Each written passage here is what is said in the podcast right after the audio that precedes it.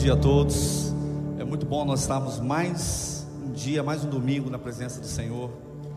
Quero te perguntar quem está desde o início fazendo essa série, levanta sua mão. Ou se você assistiu uma palavra já da série. Amém, amém. Primeiro me apresentar, né? Vocês já, alguns me conhecem. Eu sou o pastor Elvio. Eu tenho uma incumbência na igreja, né? Que Deus me deu um chamado eu sou o pastor que faz as implantações, estou nas implantações da relevância. Então tem domingo que você me vê, tem domingo que você não me vê. Domingo passado eu estava em Curitiba, na nossa igreja em Curitiba. E Deus vem colocando essa direção para a nossa igreja, que é uma direção de crescimento, mas não para jogarmos confete em cima de nós, mas é um alvo, uma força, uma, algo que tem nos, nos contagiado que é o reino de Deus. É muito importante você saber que a nossa igreja ela está se expandindo, que ela está crescendo, ela está caminhando. E essa série está sendo compartilhada em cada uma das nossas unidades. Santa Cruz, na Bolívia, Alphaville, Curitiba e aqui. E os testemunhos são tremendos, grandes testemunhos. E domingo passado eu vi um testemunho e eu preciso abrir essa mensagem que eu vou estar compartilhando com vocês sobre uma vida abençoada. Uma família que foi à igreja de Curitiba, porque o filho ia tocar, ia ministrar, ele não conhecia, o pai e a mãe não conheciam a relevância. Mas o filho foi convidado para ministrar, para tocar, e eles falaram: "Não, vamos nessa igreja". E chegaram na igreja na mensagem que falava sobre finanças, abertura das finanças, mostrando né, uma transparência que toda igreja tem de ser transparente com suas finanças, isso é muito importante.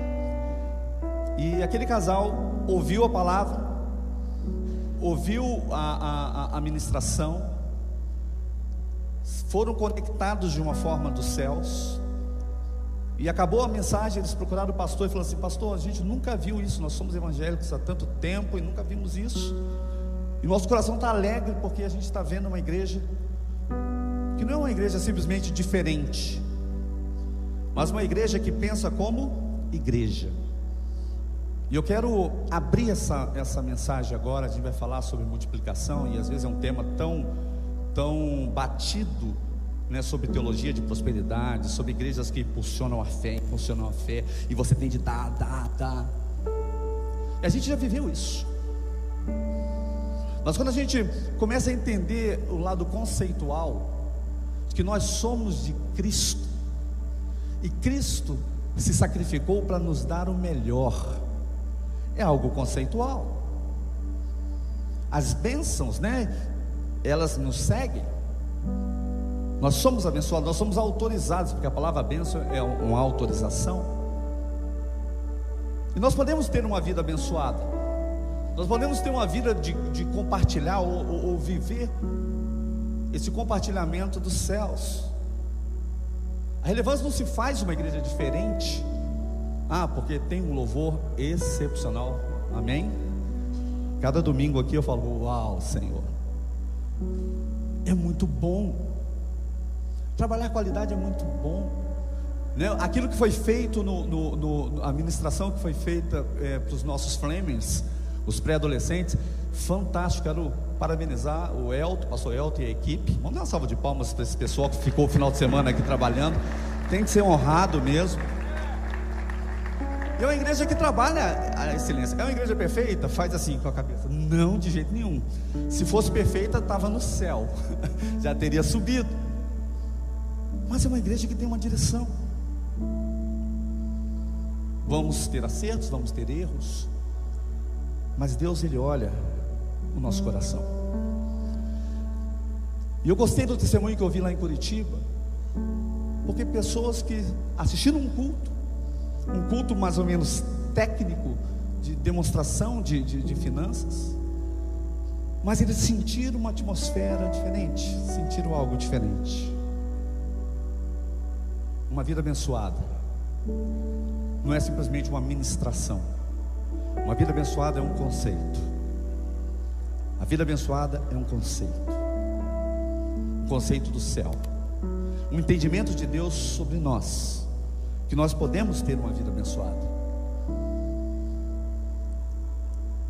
Quando Deus planeja a entrega de Jesus como a sua oferta redentora para todas as pessoas que eram da época e pessoas que nasceram e que vieram até a nossa geração, até os dias de hoje, a oferta de Deus através de Jesus não foi simplesmente para nos abrir um portal de bons acontecimentos. E é interessante quando a gente vê a, a, o andar de Jesus, Jesus fez muitos milagres. E muitas pessoas receberam os milagres, como aqueles dez leprosos, que depois oito não voltaram nem para agradecer, mas receberam uma dádiva. Mas dois deles voltaram para agradecer. Por quê?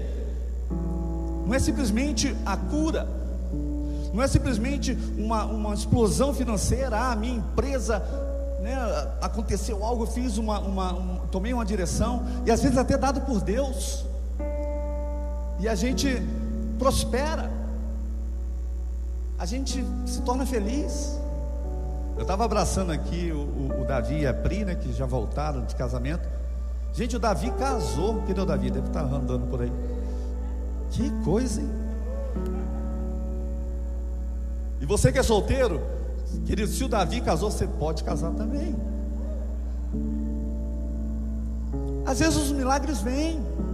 Eu já orei por tanta gente que falou assim: Ah, pastor, ora por mim que eu preciso de um emprego.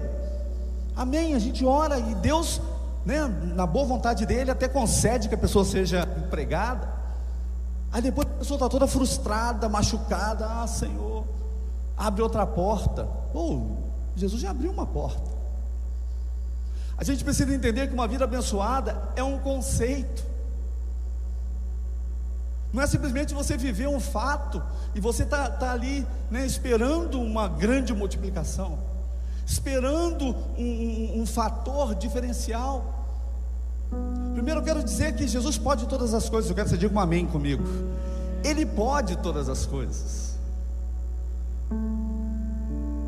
Mas Jesus ele quer trazer sobre você um equilíbrio nessa manhã. Jesus quer trazer sobre você uma base. Porque a multiplicação ela não vem de uma forma aleatória. Você pode pensar, nossa, mas uma pessoa chegou na igreja ontem e já foi abençoada. A pessoa de repente nem é evangélica e ela é abençoada. Queridos, a chuva cai para todos. Agora, aquilo que fica no nosso coração é o conceito. Existe um conceito de Deus nessa série. Só para resumir o testemunho daquele casal.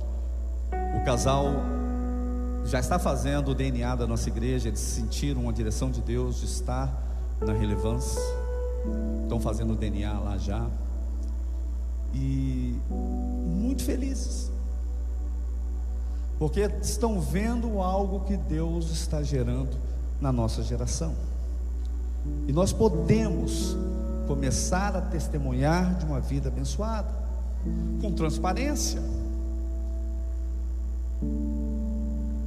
É interessante que nessa série a gente vê muito o fator de Jesus se, semeando conceitos, semeando conceitos, e as pessoas às vezes não enxergando o conceito, mas buscando Jesus simplesmente por aquilo que ele poderia entregar, aquilo que ele poderia, poderia dar.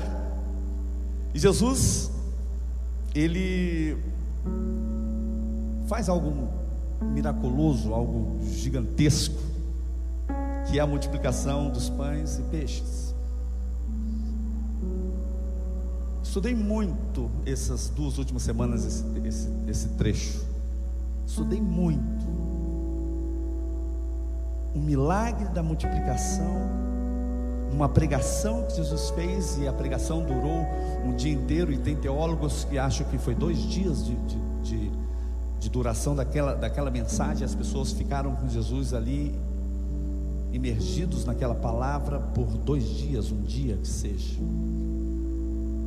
E nesse texto que eu quero que você possa abrir a tua Bíblia, acho que a gente vai ter ele na, na, aqui no nosso data show. Lucas 9, a partir do versículo 12. Lucas 9, a partir do 12. Ao fim da tarde, os doze aproximaram-se dele e disseram: Manda embora a multidão para que eles possam ir aos campos vizinhos e aos povoados e encontrem comida e pousada, porque aqui estamos em lugar deserto. Ele, porém, respondeu: Deem vocês algo para comer. Eles disseram: Temos apenas cinco, cinco pães e dois peixes. A menos que compremos alimentos para toda essa multidão, estavam ali cerca de cinco mil homens. Mas ele disse aos seus discípulos: Façam-nos assentar em grupos de cinquenta. Os discípulos assim fizeram e todos se assentaram. Tomando os cinco pães e os dois peixes e olhando para o céu, deu graças e os partiu. Em seguida entregou-os aos discípulos para que os servissem ao povo. Versículo 17: Todos comeram e ficaram satisfeitos, e os discípulos recolheram doze cestos cheios de pedaços que sobravam. Esse texto é um texto extremamente conhecido. É um trecho que a gente já ouviu dezenas, às vezes centenas de mensagens sobre ele. Agora eu quero trazer à mente da igreja hoje, eu quero semear na tua vida hoje, o conceito de ser uma pessoa já abençoada com aquilo que você tem. E para haver multiplicação, você tem que sair de um fator 1, um, não um fator zero. Você tem de ter algo para que você possa gerar uma multiplicação. E é interessante que né, aquele jovem, aquele menino, e, pelos estudos ele devia ter uns 12 anos de idade. E pessoas falam 17, falam que é uma criança. Mas para ele estar sem os pais ali, ele, está, ele estava com alimento, porque os pais o permitiram ir ouvir algo ou estudar algo. Então, tem-se o conhecimento que para um, adolescente ou um Fleming, né? Ele estava ali com uma, uma, uma média de 12, 13 anos de idade, para que pudesse estar sozinho com alimento. Porque se ele fosse menor de idade, ele teria de estar com os pais. E criança não carrega alimento, criança come o alimento. Então ele deveria ter ali essa média de 12 anos de idade. E ele foi preparado para poder ter uma aula, ter um aprendizado. E ele tinha algo. Ele tinha algo nas suas mãos. E ele ouviu o dia inteiro as mensagens de Jesus. Ele estava ali atento e com o seu alimento. E é interessante que nesse texto a gente vê que a partir de algo houve a multiplicação. Gosto muito de matemática, eu, eu trabalhei muitos anos em banco, sempre gostei de matemática, sempre gostei de cálculos. E quando a gente vê um fator multiplicador sendo apresentado, a gente vê que um resultado acontece. Né? E na matemática tem isso, né? Um número multiplicado por um, e você, como é um bom estudante de matemática, vai dar quanto? O número apresentado. 10 vezes 1. Me ajuda, igreja? 10. 10 vezes 2? 20. 10 vezes 3 vai dar o triplo, 30. E 10 vezes 0? É zero. Isso é conceito, conceitual. Isso aí é uma regra conceitual da matemática. E é interessante que Jesus aqui, ele é o fator multiplicador.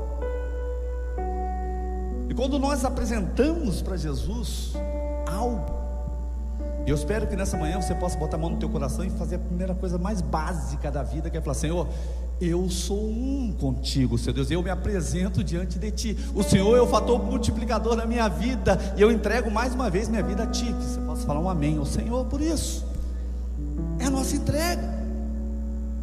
Nós não estamos aqui simplesmente de corpo presente, como um zero absoluto não vivenciando a unção que está sobre essa casa, sobre esse louvor que nós tivemos. Mas nós nos apresentamos diante de Deus, porque Ele pode fazer a multiplicação, Ele pode trazer a multiplicação, e a presença dEle é suficiente para todos nós. Esse menino, ele levou aquele alimento. E eu fui estudar um pouquinho sobre cinco pães e dois peixes. Quando você tem cinco pães e dois peixes, você não está pensando só em si. Se ele estivesse pensando só em si, ele tinha levado quantos pães? Dois pães, um pão e um peixe. Eu quero que você internalize isso. Aquele menino não pensava só nele. Na hora que ele foi, ou os pais falaram assim: ó, você vai se alimentar. Ele não pensou só em si, ele pensou: eu preciso de algo, e eu vou além. Eu acho que aquele menino tinha algo muito íntimo com Jesus, que ele gostaria de repartir aquilo que ele tinha com Jesus, pensando que o mestre poderia estar ou ter uma necessidade de fome, e ele poderia entregar algo também a Jesus. Isso não está escrito, mas eu fico muito feliz com o meu pensamento sobre essa hipótese. Isso alega meu coração. Imaginar que aquele menino estava pensando em Jesus. Eu quero que nessa manhã você possa pensar em Jesus. Você possa se colocar diante do Pai hoje e falar: Senhor, eu tenho tantas necessidades, mas o meu pensamento está em Ti, Senhor. A minha vida é entregue a Ti, Senhor. Eu preciso de Ti, Senhor. Minha casa está enferma há sete anos. Esse ano, exatamente, nós fizemos sete anos de enfermidade. Por que eu falo que minha casa está enferma? Porque alguém na minha casa está enfermo. Se tem alguém enfermo na tua casa, não é a pessoa que está doente, é a casa que está doente. Porque nós partilhamos um lar, nós partilhamos de uma, de uma unidade. E na nossa casa, a gente tem vivido por sete anos essa enfermidade, e nós oramos por sete anos, e nós lutamos com a enfermidade. E a gente, no começo da série, a gente fez a pergunta que o pastor Elton, no primeiro dia, falou aqui, né? Ele perguntou para a esposa e se tinha uma vida abençoada, e eles entenderam que tinha uma vida abençoada. E eu fui colocar essa pergunta para dentro da minha casa. E eu afirmei com a minha esposa que nós temos uma vida abençoada. Ah, mas nós estamos doentes, tem doença dentro de casa, a gente luta com a doença, a gente gasta muito dinheiro de, de remédio, de plano de saúde. Mas nós temos uma vida abençoada. Porque o princípio da bênção está dentro de nós. O Senhor, Ele sabe de todas as coisas, o tempo é dele. Se o Senhor me levar hoje, glória a Deus, eu vou para o céu. Se levar minha esposa, ela vai para o céu, meu filho vai para o céu, vai trazer dor, traz dor. Mas nós precisamos entender que o fator da bênção está em nós. Eu queria que você botasse a mão no ombro falar que nem o Davi, né? Educadamente. O Davi é um menino muito polido. Tava... Põe a mão educadamente no ombro do teu, do teu irmão do lado e declare. Fala assim: a bênção do Senhor está estabelecida sobre você. Ah, mas eu estou desempregado, mas a bênção está estabelecida sobre você. Ah, mas eu tenho enfermidade, mas a bênção está estabelecida sobre você. Eu tenho faltas, mas a bênção está estabelecida sobre você. Isso é bom. A fome assolou aquela pregação. É como o pastor Tiago pregando aqui, aí vem o mover de Deus, aí dá duas, três horas da tarde, e a gente está pensando, e o almoço? Queridos, às vezes não está confortável, mas se nós estamos na presença de Deus, aí vem o sobrenatural, aí vem o inesperado, aí acontece aquilo que a gente jamais poderia esperar. Houve multiplicação dos pães e dos peixes, e a palavra de Deus diz que toda aquela multidão se fartou, sobraram ainda doze cestos. Foi tremendo aquele acontecimento. Aí você fala assim: ah, foi algo muito pontual. Eu te falo dois fatores aqui. Primeiro, só acontece para quem está presente. A gente lê, se alegra, mas quem comeu dos pães e dos peixes, só quem estava lá. Quem está presente, quem busca a presença de Deus, pode acontecer coisas sobrenaturais. Por isso você precisa se posicionar diante da sua fé, da sua crença, do seu buscar. Você precisa estar lá para que aconteça. Primeiro fator. Segundo fator, queridos. Quando nós entregamos algo ao Senhor, independente se tem um ou se tem uma multidão, o Senhor olha por nós. E o Senhor está olhando por você, o Senhor está atento à sua necessidade e está buscando aquilo que você precisa. É interessante que nessa série a gente vê alguns princípios sobre multiplicação. Eu queria que se pudesse botar aqui no Data Show três princípios da multiplicação.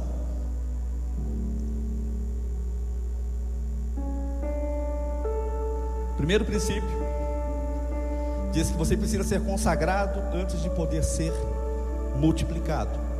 Ou você precisa consagrar. A palavra consagração é entrega total. Eu me consagro ao Senhor, eu me resguardo de tudo que tem em minha volta e eu me apresento a Deus, eu estou consagrado. Eu me apresento diante de Deus de uma forma diferenciada. Eu me consagro. Então, o primeiro ponto precisa ser consagrado. Segundo,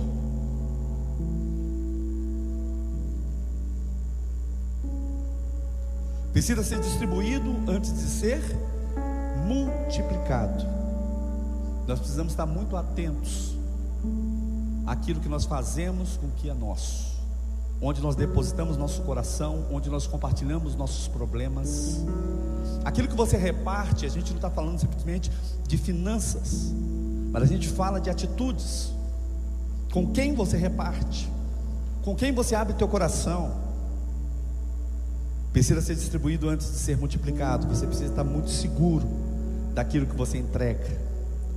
E terceiro, precisa ser testificado com satisfação e abundância.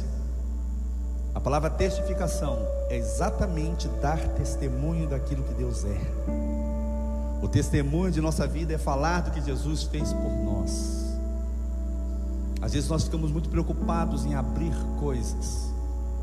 Querido, se já foi realizado, você precisa ser um instrumento de Deus para trazer fé na vida daqueles que precisam. Estava lendo sobre Billy Graham. Você sabe quantos Rolls Royce Billy Graham teve na sua garagem? Rolls Royce é aquele carro grande, bonito, presidencial. Sabe quantos Rolls Royce ele teve? Você sabe quantas casas de praia Billy Graham teve? Você sabe quantas fazendas Billy Graham ao longo da sua vida ele comprou? Vamos lá. Billy Graham só tinha um carro, aquilo que fazia ele deslocar. A casa dele ele só tinha uma casa. Fazenda, ele não teve fazenda.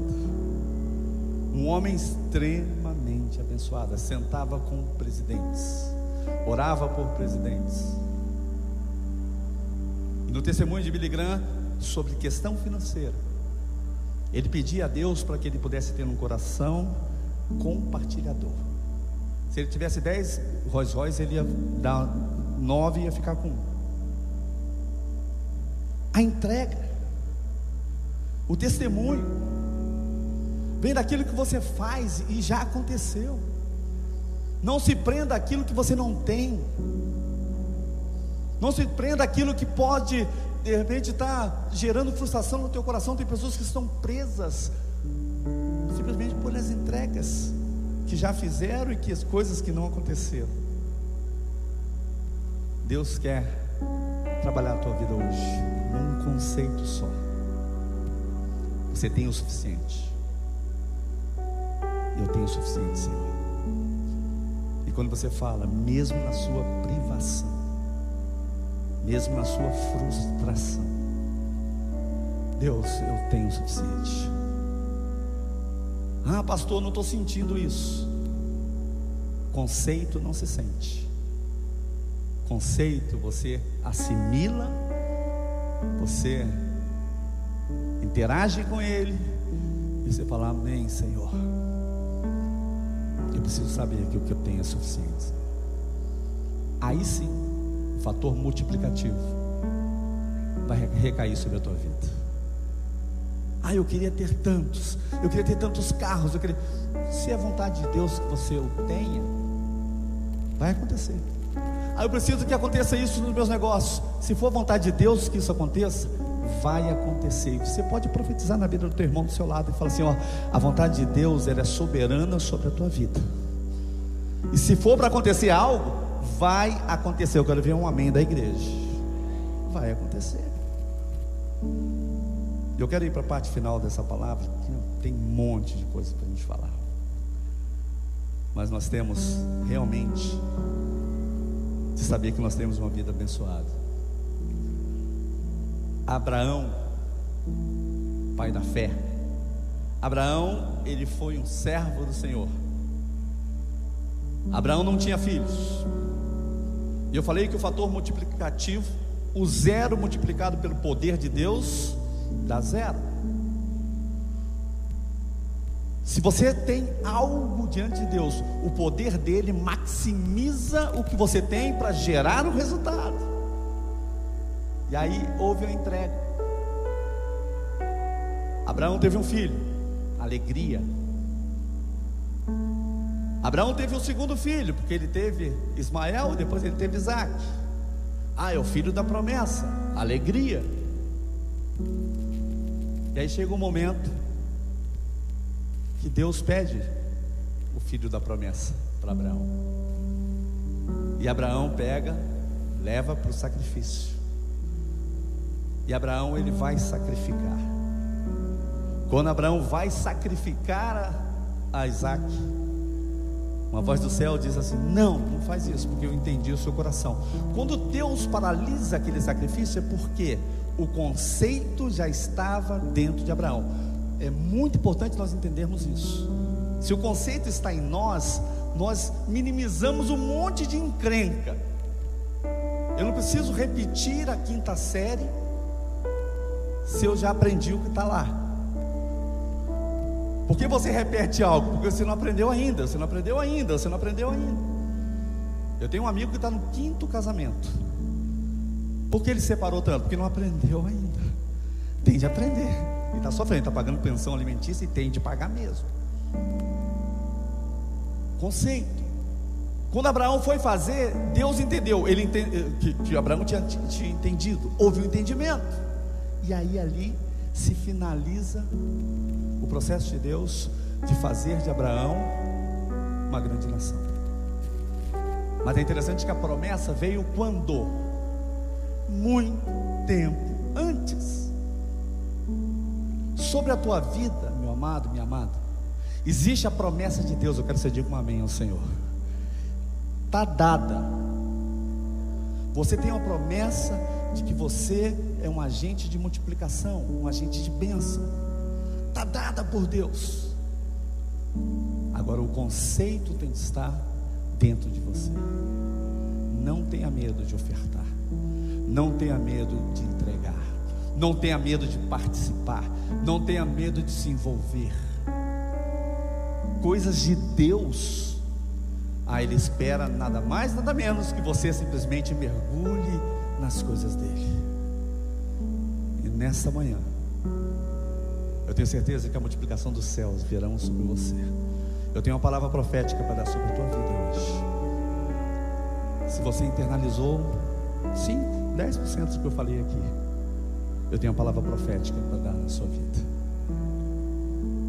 Não importa aquilo que você esteja passando.